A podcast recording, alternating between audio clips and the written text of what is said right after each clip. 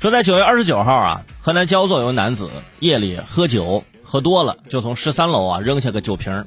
后来这物业公司呢，根据业主的规约，然后执行断电三十天的处罚。十几天之后，这男子的老婆呀，不堪停电的困扰，报警请民警向物业求情啊，哈把我家电都给停了，现在想看电视都不行。咱们是不对，那咱承认不对，咱都赔礼道歉了。你停人电，让人咋过呀？然后这物业就说了，高空抛物，整栋楼都遭殃。有异议的话呢，如你可以去法院起诉。我觉得应该给这个物业颁个奖，中国好物业呀，说停电就停电，坚持给这种特殊的住户省电省钱。你说，虽然说是喝醉之后高空高空抛物，我觉得喝醉之后反而比清醒的时候更加的恐怖。清醒的时候你还能选择抛还是不抛，喝醉之后你只想我是抛这个还是抛那个，是吧？而且家属说了，我都道歉了，你怎么还停电呢？你说这句话就像这电视剧里面台词儿一样啊！我都说了对不起了，你还要我怎样呢？是不是？而这句话说出来的十有八九都是渣男。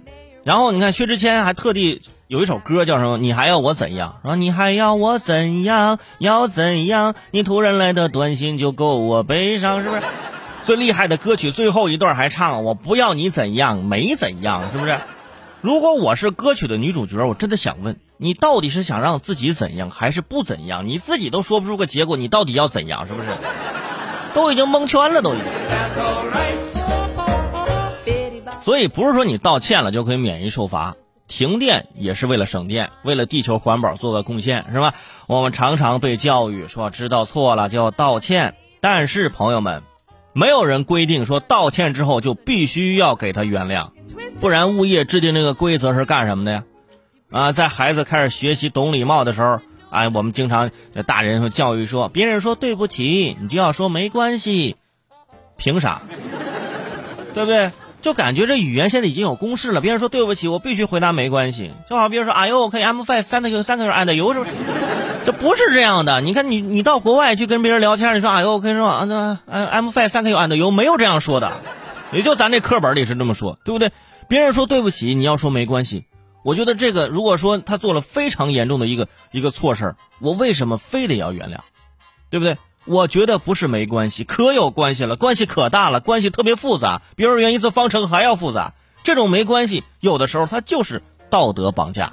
所以有些道歉说出来不一定要被原谅，有些道歉其实双方啊都说不出来的。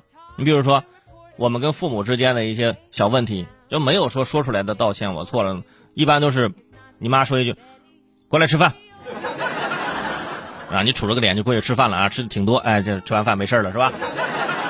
这种是无声的道歉，但是如果说对方的错误非常的严重，啊，你道个歉就完事了，那不可能。